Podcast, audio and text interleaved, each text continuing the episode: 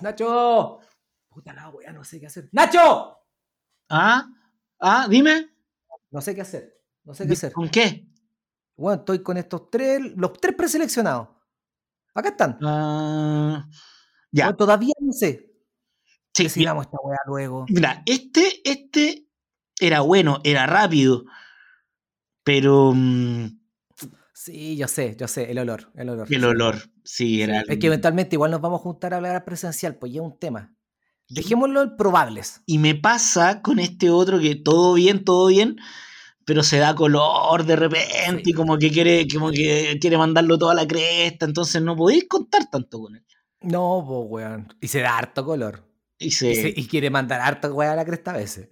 y, y me pasa con ella, de esta triada, esta, esta chica, que mm, yo siento que no se sintió tan cómoda con nosotros acá.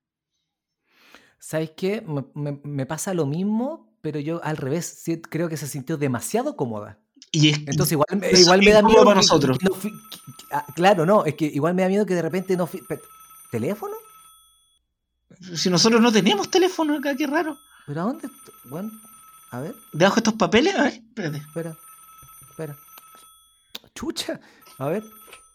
¿Aló? ¿Qué? Nacho. No me vaya a creer, weón.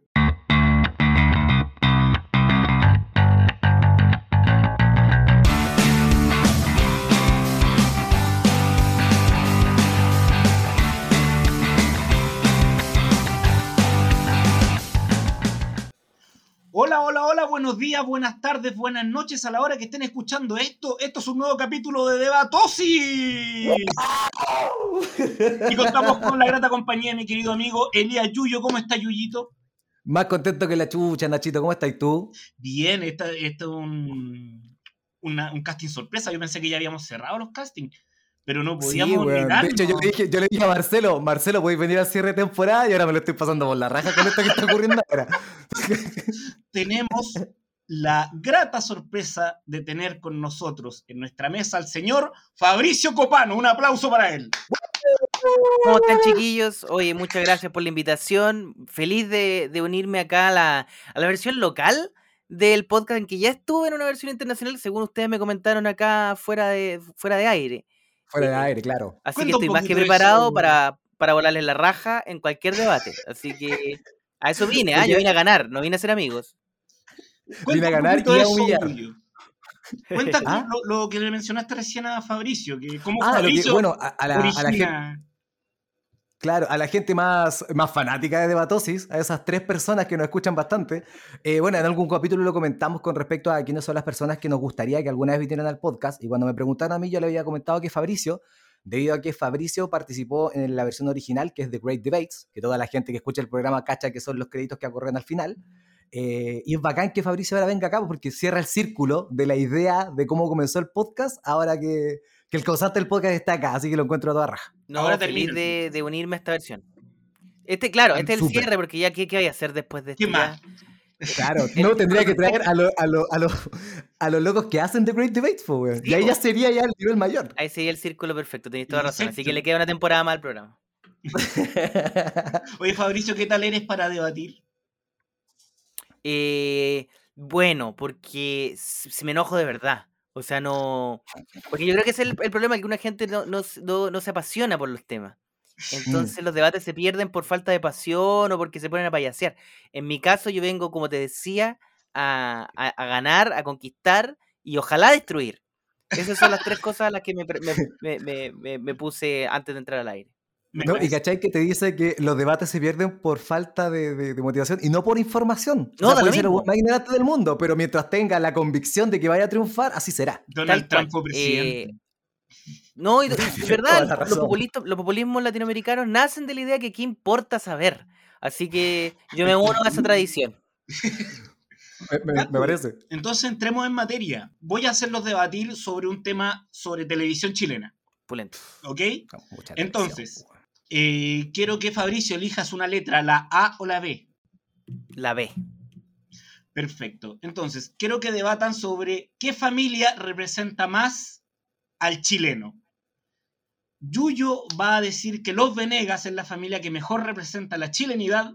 Fabricio va a decir que la familia Herrera de los 80 es la familia que mejor representa la chilenidad. Perfecto. Perfecto. Qué bueno, vos, porque yo no vi los 80. Si no hubiera estado en un problema, pero increíble. Pero los Venegas lo viste entero. Entero, porque lo tengo en Blu-ray. Ya, pues entonces, vamos a comenzar. ¿Ya? ¿Estás preparado, Yuyu? Dale. Quieran.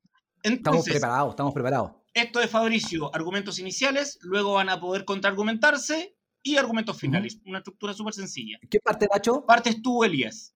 Dale, vamos. Ya, ¿estamos listos? ¿Preparados? Desde Vamos. ahora, Sí. ya. Vamos, Elías. Hola, mi nombre es Yuyo y por supuesto que los Venegas son la familia que representan, eh, la, la familia televisiva que representan a la familia chilena de todos los tiempos, de hecho. De hecho, si vemos cualquier franja política, en cualquier, eh, ya sea de derecha, de sea comunista, lo que sea, si alguna vez pudieran elegir una familia para poner en esta representando a Chile, serían los Venegas.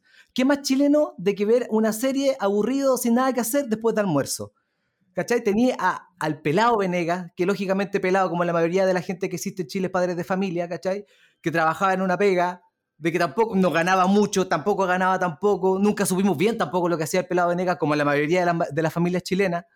Te- Estaba viviendo también con la, con la, con la, ¿cómo se llamaba la abuelita? La, no, pues la Mirnita era la, la. Yoli. Vivía la Gilda, la Gildita. ¿Qué más chileno, weón, de que tú vivas con tu suegra en una casa claramente pareada, probablemente ganada con un subsidio habitacional? Entonces, creo que mi argumento inicial se basa netamente en la estructura de la familia y en cómo lo presentaban. Mucho más chileno que los Herrera. Perfecto. Fabricio, por favor, argumentos iniciales. A ver, si hablamos de la historia de Chile contemporánea, el momento que es el catalizador de lo que estamos viviendo hoy como país es la dictadura. Así es, hoy todo lo que vivimos como país, político, social, cultural, lamentablemente está teñido por este proceso histórico oscuro que Chile vivió. De los Venegas en esa época no tenemos ninguna información. No sabemos si participaron activamente con el gobierno militar, quizás participaron en el grupo paraterrorista, no sabemos. Mientras que de, de los, de, los, de los Herreras sí sabemos. Sabemos que ellos se dividieron, tuvieron visiones contrarias, también a favor, no sabía bien qué opinar, el padre de familia, y, y eso habla de una familia realmente chilena en su, en su, en su verdadera dimensión. Los Venegas, claro, tendrán su, su, su, su versión de la realidad, pero post 2000, o sea, post 80, 80, 90, mientras que ah, estamos hablando de que los, los Herreras estaban en la herida de Chile.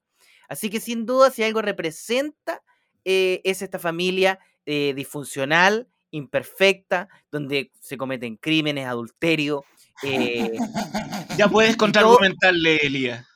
Y todo eso hace que sea la familia chilena perfecta. Perdón. Ahora sí. ¿Sabes qué? Mira, si, si estamos hablando de que, claro, estaban por. Pueden dialogar ahora. dijiste. No, nosotros no sabemos lo oscuro que fueron los Venegas, po. ¿Cachai? Porque, claro, como este, te lo estaban presentando a la hora del almuerzo para toda la familia, te estaban presentando quizás las cosas lindas. Pero no- nosotros no sabemos lo que pasaba, por ejemplo, en la casa del compadre Moncho después de la noche, cuando no llegaba, ¿cachai? No sabemos lo que pasó nunca con Memito, uno de los misterios más grandes que ha habido en la televisión chilena hoy por hoy. De los Herrera, probablemente lo sepamos todo y probablemente lo podamos seguir averiguando, pero de los Venegas no lo vamos a saber. ¿Y qué si no? El misterio, el que reencuentra a la familia chilena siempre. Yo El diría, misterio yo de diría- saber dónde está Memito. Yo, yo diría que la familia chilena eh, no está envuelta alrededor del misterio, sino que al revés, está envuelta alrededor de, nuevamente, el adulterio, el crimen, los, eh, los errores, las hablando- divisiones, y, y eso es la familia Venegas, nuevamente, ¿qué hay? Eh, la familia Venegas es pusilánime, es pusilánime. Adulterio y, crimen, adulterio y crimen están eh, el compadre Moncho. Es la definición de compadre Moncho, adulterio y crimen. Yo, yo creo que el compadre Moncho, nuevamente, no es parte de la familia, es un vecino, un weón que está al- a- anexo, no, no tiene nada que ver ahí, como, la no es parte, Pero- no- no- o sea, Pero no- toda, fa- toda familia tiene un anexo, un vecino o un amigo anexo. También se el como es tal. la familia Venegas, porque el apellido del compadre Moncho no es Moncho Venegas.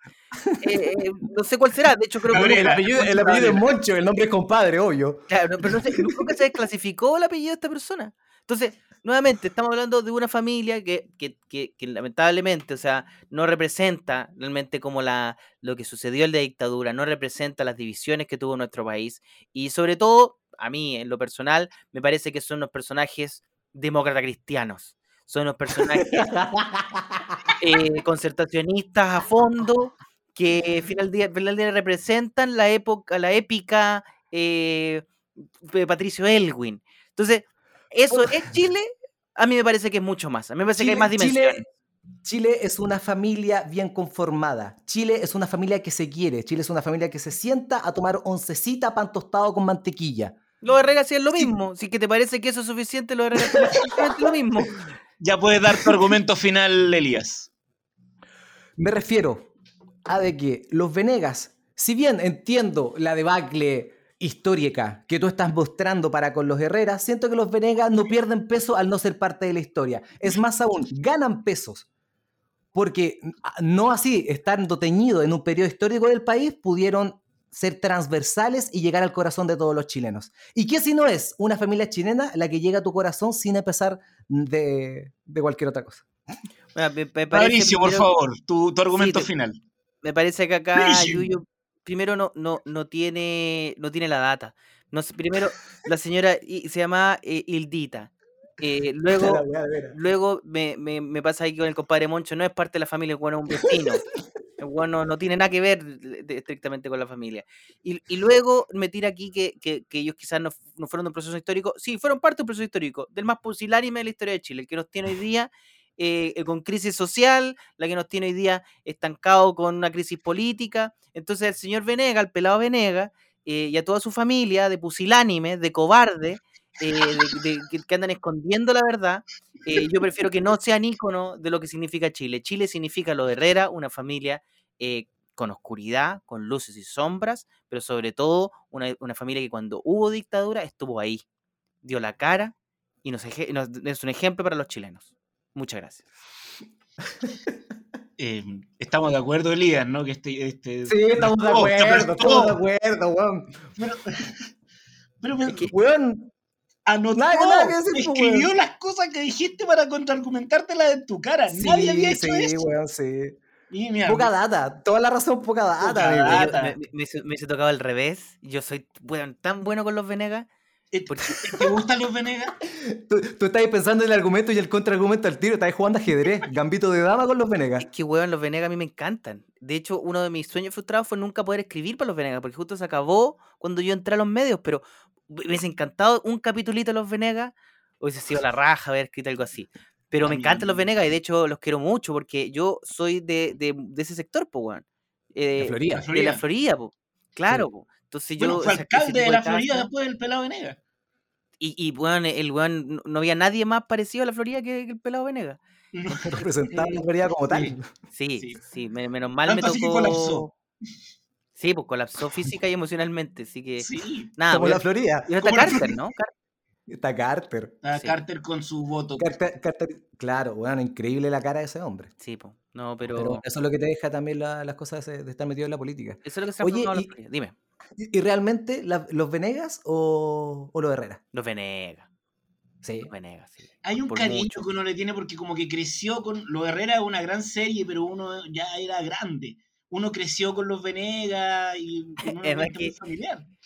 Hone- Honestamente, lo- lo- los 80 es como una serie, ¿no? Como que los buenos la escribieron, Claro. le pusieron los Venegas como una weá que tenían que sacar todos los días. Entonces era como. Claro. Habían no capítulos que eran cualquier weá. Claro, era cualquier. Me acuerdo uno donde habían extraterrestres que, que solamente podía ver el, el guardia, segura. El Elvis. El Elvis, perdón, el Elvis. El El, único que podía ver estos extraterrestres. Ya, la weá era como. Por eso digo, me gusta mucho eso, que es mucho más miserable que glamoroso como los 80. Sí. Los Venegas salvan el mundo cuando sacaron ese ¿Para qué? como relanzamiento. Como Como, que ¿qué podemos hacer con los Venegas? Venegas. Ya lo han hecho todos. No, y era como que los Venegas. psicología. Y claro, y tenían un rollo como con puta salvar el planeta de, con, con, como contra la hidroeléctrica, pero solo la intro. Luego no se menciona en todo el capítulo, sino que El capítulo nunca, nunca hablaron de eso. no, Sí. solo al inicio de la, la intro tenía unas plantas. Y ya De hecho, todo. lo bueno es- nu- nunca reciclaron, se quedan contaminando más aún. No, claro, no. Sin ir Eh, más no. Porque sin ser un gran guion, y con todo el respeto al Rodrigo Guijón que escribía ahí, eh, eran actores muy chistosos. Yo creo que ahí el, Sí, po. el El compadre casting era por sobre- Gonzalo eran tipos muy graciosos. Muy gracioso. Gonzalo era muy cómico. Muy Ese weón era cómico. muy bueno. Sí, bueno. Sí, como Pero que- él después siguió, igual siguió haciendo como ese tipo de.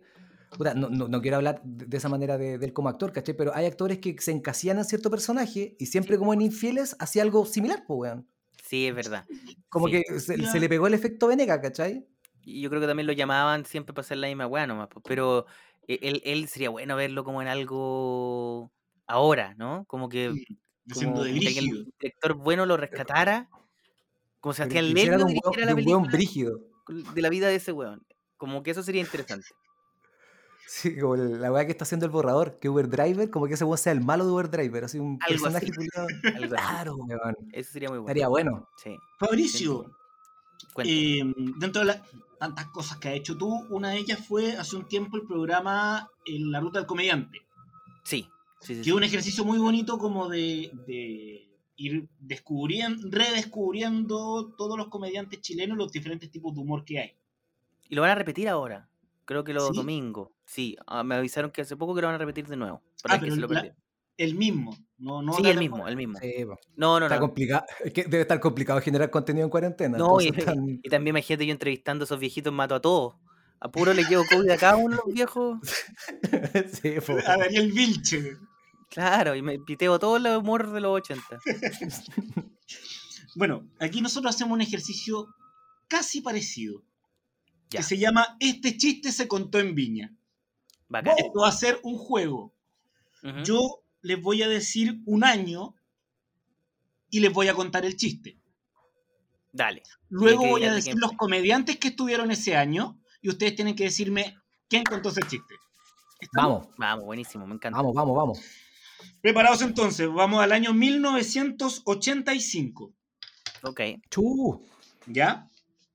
Les voy a decir primero quiénes estuvieron mejor, antes de contarle el chiste. Dale. Dale. Ese año en el humor estuvo Maite Montenegro, Mandolino y Pujillay. Mira, Ya. buen line-up. Eh, perfectamente podría hacer un olmue ahora. Sin, sin problema. Sí. Me da la risa. El chiste dice así, bueno, ahora no porque Mandolino ya no, no está, pero No, pero Sí, se podría. entiende la referencia, sí. Pero un holograma, un holograma. Sí, po. lo hicieron con, con Dr. Tupac. Dre, lo habían hecho, no me acuerdo con qué. Con Tupac. Sí. estaba Tarzán en la selva y se encontró con una laguna. Tarzán estaba con Jane. Tarzán se tomó de una liana para pasar la laguna y le dice a Jane, agárrate de donde podáis. Y ahí Tarzán hace ¡Ah! Perfecto. Claro. ¿Quién contó ese chiste? ¿Maite Montenegro, Mandolino o Pujillay? Le- le- tiene cara de mandolino. Yo creo que Por, por lo picaresco del 85. sí. Porque eso del 85 se me ocurre que era picarón. Es picarón, o sea, sigue siendo lo picarón. Eh, Sí. un- sí.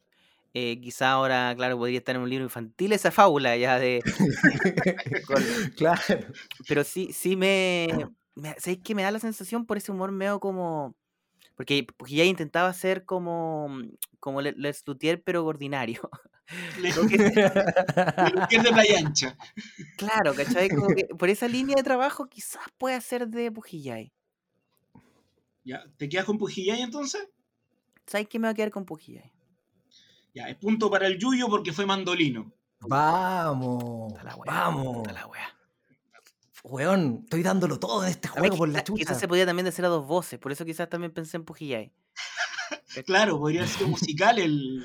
Claro, y que, Claro. El, chi- y que el chico de Fujillay hiciera el grito. Sí. Y ahí mete la canción de nuevo. Eso, y entra la guitarra. Qué bien. Año 2016. Ahora, hace poquito. Ese año estuvo Edo Caroe, Rodrigo González, Natalia Valdebenito, Pedro Ruminot y los locos del humor. Y contaron el mismo chiste Las empanadas. de Tarzán. Eh, Carlos Larraín fue a Masterchef. Y el chef le dijo, ¿qué es esa weá que tiene ahí? "Eh, un arrollado guaso, me lo enseñó mi hijo. Ah, Ese pero es chiste- obvio, eh, ya sé. Ese chiste es de caro, wey. Y, ni siquiera ese chiste es de Luis Slimming. Se lo escribió a Caroe para el show. Caroe, el- un clásico Luis Slimming ese. po. Es un slimming clásico. Vamos 2-1. Ya, nos vamos al año 96. Déjame buscar el chiste que lo tengo acá. Yo esto lo voy a cortar y va a quedar, pero bueno, así una, buena- buenísimo. increíble, no te preocupes. No, pero se Ya. está construyendo tensión. Se está construyendo tensión. Me gusta, me gusta. Ya, el año 96, en el festival estuvo Dino Gordillo, Los Indolatinos, Ok. Dinamita Show, El Náufrago y Paulo Iglesias. Uh, El chiste es, había un candidato a alcalde que le decían Paloma de Plaza. Cagó todos los bancos y se echó a volar. Mira, sé que no es tan Mm. malo. Pero sé quién, quién estaba porque me quedé con Pablo Iglesias. No sé por qué me quedé pensando solo en él. ¿Quién más estaba? Di- Dino Gordillo, Los Indolatinos, Dinamita Show, El Náufrago y Pablo Iglesias. Ya, sé que me voy a quedar con que es Pablo Iglesias. Porque los demás no les veo ningún tinte político. Mm, Yo voy por el náufrago. Por de algún motivo me tinca que el náufrago. Como que me me lo imagino hasta con la voz de. Cuando, hueveaba Camiroaga, me imagino su voz diciendo esa weá. ¿No te deseo mal? Y Sí, Claro, muy bueno, muy bueno el náufrago. Eh, perdieron los dos porque eran los indolatinos. Mira. Mira, metiéndose en la bata de los caballos. Mira, haciendo chistes sobre los bancos en ese tiempo. Sí. Y le faltó uno y a vos te faltó el dedo, weón. Y tu mamá guatona. esa- esa-. Ese detalle. No, eh, sí. Hay que compartir, hay que compartir. Eso falta. Claro, el sapo cancionero. El sapo cancionero. Muy bueno. ¿Cachai? El beat, tenía el beat del sapo cancionero y que al final el remate era como que, no, el sapo lo puedo tocar hasta con las manos. ¡Pum! Comedia. Listo. Oro. Gaviota de plutonio. Y listo, weón, sería. Entonces, el año 2000, Viña 2000. Ese año estuvo Álvaro Salas, El Malo, Sandy, Memo Bunke, Coco Legrand y Dino Gordillo. Yo estuve de Upa. público cuando fue Memo Bunke ese año. La mosca, ¿viste la mosca? Yo vi la mosca nacer. nacer. Llega un indio a la farmacia y le dice al farmacéutico, gran jefe, no caca. El farmacéutico entonces le pasa un purgante pequeño. Se va el indio y vuelve al rato y le dice de nuevo, gran jefe, no caca. Entonces el farmacéutico le dice, llévate este que es un poquitito más grande. Se va el indio y vuelve un par de horas después y le dice, gran jefe, no caca. ¿Sabes qué? Y le da así como un, un galón de purgante. Llévale este. Un par de horas después regresa el indio y le dice, gran caca, no jefe. Lindo juego de palabras. Encontró esa perla. Sandy. Sandy, e- ese, ese es Sandy. Porque es, es tierno, pero es cochino, picarón, pero infantil. Me da la sensación de que es Sandy el que contó ese. ¿Quién, quién más está el 2000? Co- ¿Colegrand? Álvaro Salas, El Sandy. Malo, Sandy, Memo Bunke, Coco Legrand y Dino Gordillo. Sí. Oh, Dino Gor- No, Sandy, también diría Sandy. Entre Sandy y Dino, pero no creo que Dino, porque dijo los mismos chistes hace poquito, pues no, eso no lo contó. No, y además que Dino un poquito más. es, es menos tierno. ¿Se quedan No con sé, siento Sandy? yo. Yo me quedo Sí. con Sandy, sí. Sí, Sandy, Sandy. Era Dino Gordillo, fíjense. ¡Oh! ¡Qué sorpresa! Eso, Sí, mira, me Dino nos sorprende. Oh. ¿Quieres Dino siempre sorprende. Cuando no hace la Sí. voz de vieja, tiene chistes tiernos. Claro, ¿Me gustó? es que como el chiste no empezó diciendo, oye, mi suegra, no, no, Claro, caché el chiste no, no salía como diciendo, oye, guatón. Exacto. Vamos con el último entonces, el último chiste del año 2015, 2015. donde estuvo Dinamita Show, Centella, Filomeno, León Murillo y Arturo Ruiz Tagle. Perfecto. Buena. Y el chiste dice, me molesta que las mujeres hagan tantas cirugías, que se agranden las pechugas, la cintura, el Ya, traste. cancelado esa persona. Cancelado. Es como que yo me... Esto fue el 2015. Es como que yo me cortara las piernas para que la corneta me llegue al piso. Opa. ¿Qué encontró esa belleza el año 2015? Centella. Repíteme el line-up. Repíteme el line-up, por favor. que- Dinamita Show, Centella, Filomeno, León Murillo o Arturo Ruiz Tagle. Oh. Puede ser Arturo Ruiz Tagle. Porque él es misógino. Y- No, no sé, no sé si es misógino, no lo conozco, pero sí él es, él es agresivo igual en su Sí, es forma. como violento. Entonces, es un chiste como de estoy enojado con el que las mujeres hagan esta weá. Por ahí, por ahí puede ser. Nos Y a mí quedamos se me ocurre que también puede ser Filo, se me ocurre que puede ser Filomeno, porque Filomeno, su personaje de guaso, igual se podría refugiar en- para ese discurso. Pero no sé si terminaría ya con un remate así violento Filomeno, weón. Sí, bueno, que Filomeno no diría esa palabra, ¿no? Y además que el Filomeno es como que lo diría como tierno. Sí. No voy me- a ir con voy a ir con Centella yo. Solamente porque quiero ir con Centella ahí. ¿Y tú vas con Arturo Ruiz Tagle? Sí, me quedo con Fabricio? Ruiz Tagle. Sí, sí, sí. Bueno, Yuyo ganó este concurso porque. Centella contó esta perla. Centella, me redimo ante la humillación inicial de los Venegas. Oye, Muy y bien. esto hace- seis años atrás nomás. Sí, po. Sí, bueno. Pero bueno, a, a Filomeno hace poco también lo habían. Bueno, no hace poco, de, un- creo que el último festival que hubo antes de la cuarentena, no También. recuerdo, como que le habían pifiado o algo así, le habían tirado ¿Y piedras. Mue? ¿Y fue antes a No, otra no, wea? Antes del Mue. No, fue antes del Mue, era un, era un, un festival regional, no era televisado. Ah, y después estuvo en Olmué. Sí, fue como parte de su gira para llegar al Mue. Ex, sí, sí. Sí, había, Y le se, fue ahí, bueno. se había construido una situación como de, oh, lo van a pifiar o no. Pero igual, ¿qué, qué opinas tú en ese sentido? No, obviamente este discurso puede ser súper largo, pero el hecho de como de que la gente ya no esté validando ese tipo de chistes, obviamente hace que el la pega del comediante sea, no sé si más difícil, pero, pero lógicamente trabaja de una manera diferente para el comediante antiguo que está acostumbrado a hacer chistes bajo ciertos parámetros de humor, pues, ¿cachai? O sea, yo creo que eh, eh, sí la hace más difícil, pero yo no sé si eso es necesariamente malo. Porque eh, Mm. también es como, puta, no hay que flojear, pues. Si cualquier pega uno debería intentar hacer lo mejor que tiene, ¿no? No como, no sé, puede ser que estos chistes como de tradición oral que contaba un weón y después lo contaba el otro, también tienen su propio trabajo, ¿no? Yo digo que igual hay un talento en contar bien un chiste, como lo hace, por ejemplo, el profesor Rosa, ¿cachai? Que cuenta los chistes viejos, pero puta, queréis verlo por la forma. Aún así, yo creo que ahora tenéis que contar tu, tu wea, como tú. Y ahí, Crear tu material, y ahí es distinto. Ahí es distinto porque, por ejemplo, no sé, quizás el one que piensa de una forma va a exponer su posición. Y ahora, como es su posición, ya no es como le pasó a mi tía o mi abuelo un día. Puta, tenéis que tragarte lo bueno y lo malo de exponer tu mierda. po. Claro, Eh, claro. entonces, claro, eso, eso es distinto. Y claro, yo creo que sí es más difícil y yo creo que quizás eso es mejor, que sea más difícil.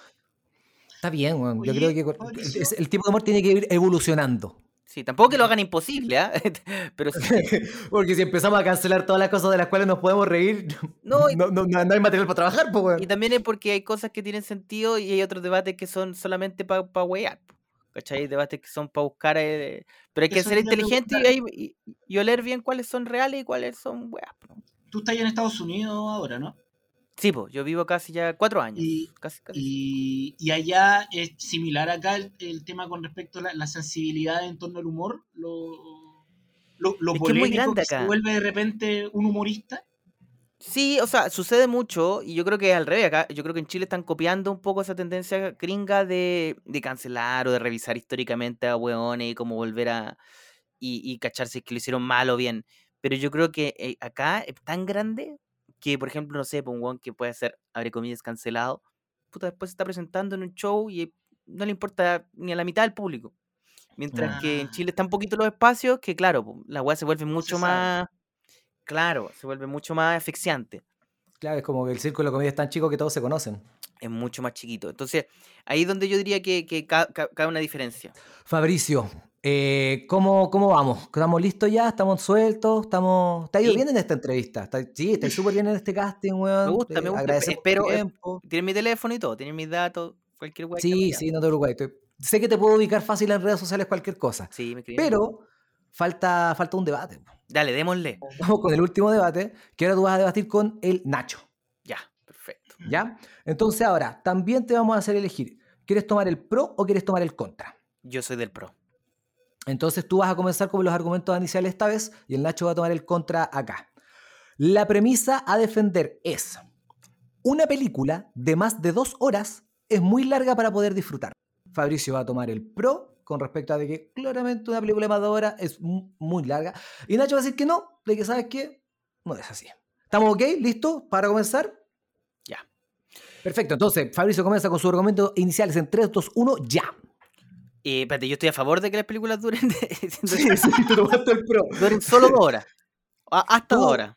Claro, la película de Ya. más de dos horas es muy larga para poder disfrutar. Perfecto. Ese es el. Y tú estamos tomando el pro. No, mira, eh, en, en mi perspectiva, lo que estamos viviendo en los, en, lo- en los medios, ¿no? La transformación de los medios hace que tú puedas eh, entregar tu contenido de la manera que tú quieras, ¿no?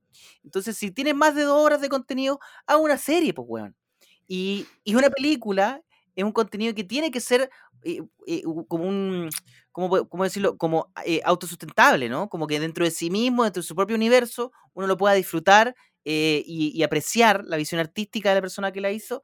Y creo que dos horas es más que suficiente para entregar ese mensaje. Luego ya es ego, es exacerbación, es rizar el rizo y por sobre todo yo creo que tiene que ver con un mal manejo económico del negocio. Cuando tenéis más de dos horas, haz cuatro, cuatro películas, haz cuatro, o sea, una serie de cuatro episodios. Entonces, a- ahí es donde, sin duda, el cine no se puede disfrutar más de dos horas y dos horas es, un- es perfecto. Más que la vida, weón, uno se le va a más de dos horas. Nada es tan bueno para disfrutarlo más de dos horas. Así que Perfecto. esa es mi, esa es mi visión. Nacho, tu argumento inicial. Yo creo que es importante que las películas vuelvan a durar lo que tengan que durar. No, no dos horas, tres horas, cuatro horas como dura el Snyder Cut. eh, porque tenemos que volver a esa instancia de contemplación artística. ¿ah? Hoy en el mundo de- de lo instantáneo, con Netflix, yo puedo ver tres capítulos y los dejo para la otra semana, y Netflix me pregunta si sigo ahí. Pero no, hubo una época con grandes producciones como Jesús de Nazaret, que puede durar todo el día en TVN, y la gente se sienta a mirar Jesús de Nazaret todo el día en TVN, esperando que esta vez ojalá no lo crucifiquen. ¿Ah? La- Ya se puede interrumpir. el Señor de los Ya. Anillos también, una belleza de película. Entonces, El Padrino, una gran película y que tiene sus secuelas y también una película de más de dos horas. Entonces, creo que eh, la Mm. cortar la producción cinematográfica lo único que hace es darle el favor a este mercado de lo inmediato. Ya, primero quiero decir un par de cosas. Primero, eh, sobre Jesús del Nazareno. No sé si ustedes leyeron la Biblia. ¿La Biblia es una weá? No, son varios capítulos. No, es, se puede dividir en series, se puede dividir en, puede ser un, un podcast. O sea, de verdad, ese, ese libro, que es el más importante, no es solamente una sola historia, sino que son varias. Por lo mismo, creo que Dios fue el que dijo que las películas tienen que durar menos de dos horas. De cierta Yo creo forma, que estás equivocado porque no de es cierta forma, a historia de través la de, de la Biblia. Es que, ¿sabes qué, Fabricio? Porque no es la historia de la Biblia, es una, la Biblia lo que hace, una misma historia, la cuenta de diferentes perspectivas. Podemos decir que la Biblia es el primer Tarantino que hay, con, ese- con esos cambios de, de veje y la violencia. Pero eh, es la misma historia, la historia No sé si, universal no sé, no, estoy- eh, no, porque la el, el- el- el- testamento, el primer testamento, eh, el antiguo Esos son testamento, varios libros. ya, pues, no tiene nada que ver con el, con- o sea, son dos películas, pues. Son varias Pero series. esa no y ca- sale, pero Jesús de Nazaret no, no, no es el Antiguo Testamento el que dan en... Mira, Jesús de Nazaret, si fuera una serie, nuevamente, a ver, yo creo que por un lado entiendo y, y comprendo esta visión de un joven pelo largo, barba, medio artista, hablando de Jesús, pero aquí la, la- la- la plata es la que manda. O sea, si tú de verdad quieres hacer que la gente pueda disfrutar algo por episodios, que pueda ponerle pausa, que pueda seguir y que dos, dos horas es, es puro ego, amigo, es puro ego. Eh, no, hay No, nada más que contar después de dos horas. es una, es una experiencia en sí misma, porque tú no puedes interrumpir la novena sinfonía de Beethoven en la mitad. Se puede, lo he hecho, lo he hecho, completa. lo puedo Bueno, hacer. eh, Es una falta de respeto con el sordo ese. No tiene idea ese caballero, no está, está muerto, no se va a enterar. Mira, Pero- la verdad, para ser, para ser honesto, eh, lo, lo- lo que tú expones acá es una visión antigua de la sociedad, es una visión que está muriendo, es una visión que se está extinguiendo y qué bueno que así sea, porque finalmente es una visión del ego de unos pocos que es decía, claro, voy a hacer una película de horas, voy a hacer una película de seis horas, voy a, voy a, voy a darle la lata a estas personas, voy a hacer paguen un ticket para darle una lata. han aparecido directores haciendo películas de comedia, de cine chileno. Mira, eh, ese es otro si- tema. sabemos cómo han pero el terminado señor- esos directores. Pero el señor, mira, el, el señor que tú estás nombrando, sin, sin nombrarlo, su cuestión era solo una gran película. Todo, todo eso era una gran película que él hubiese feliz, feliz hecho, eh, que la gente se la mamara.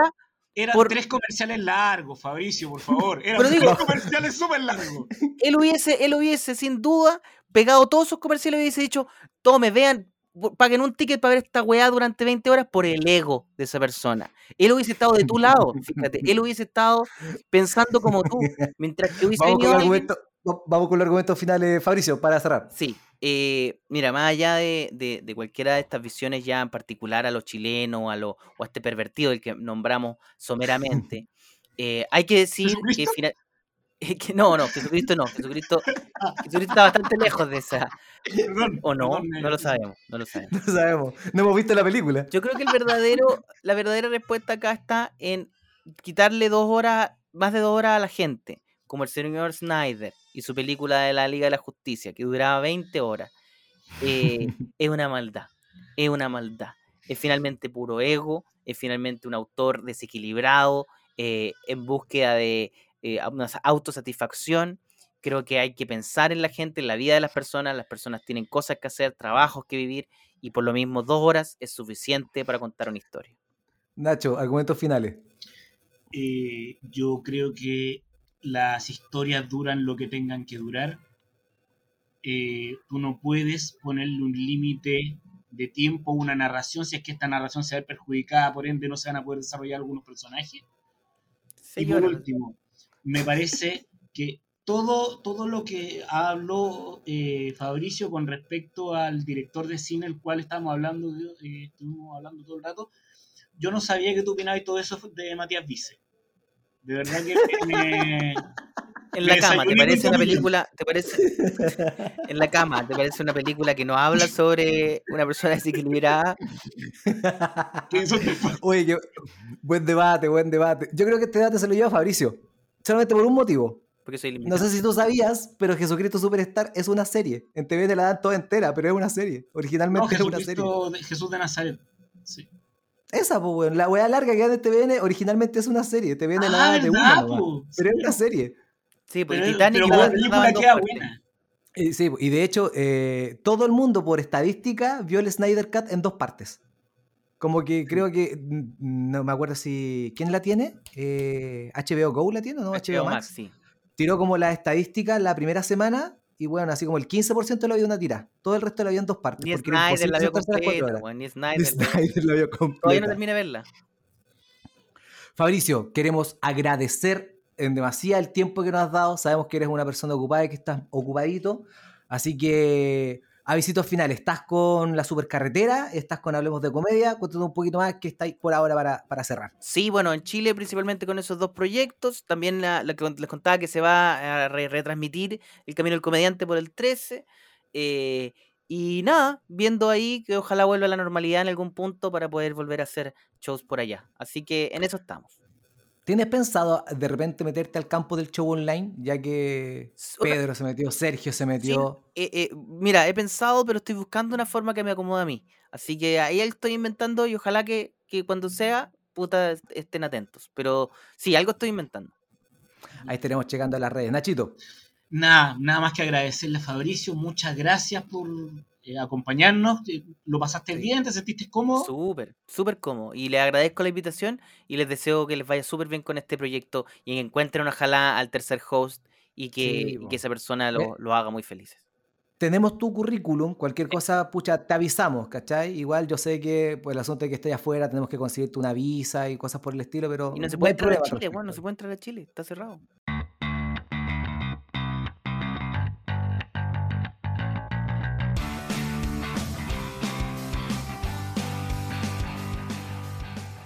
Idea original, podcast The Great Debate. Música www.bensound.com.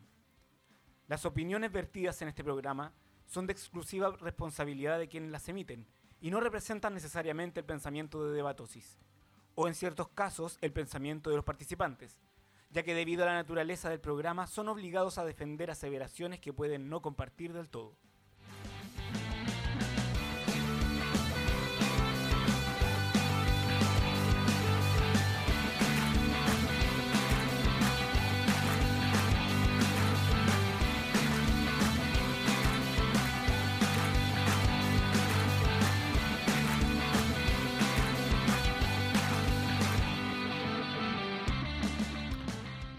Ya. Ah, amiguito. Oye, eh, lo tuve que ir a dejar al aeropuerto este gallo. Puta, no importa, weón. Ahí la... Sí, pero se tuvo que llegar ahí, pero está todo cerrado. po. Y no le sacamos el permiso tampoco. Me, me, ¿Sabes qué? ¿Qué? Fantástico el episodio, me encantó. Brillante, Sí, weón, Fabricio, bueno, me gustó. bueno, ¿Cómo weón. fluía? Pa' allá, Pero- de vuelta. Pero hay algo, hay algo que a mí me, me hace ruido.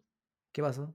Y es que mientras estábamos debatiendo, mientras hablaba, yo podía ver como dos pezones erectos sobresalían de tus ropajes. Dos pezones en perfecta erección y estaba un poco sonrojado también. Un poco, amigo, sí. ¿Te pues, excitaste? sí. Mira, Te le paró. no, no, no, no, pero un paró, weón que es un Se le weón paró con que. Se le paró con que Se le- idiota.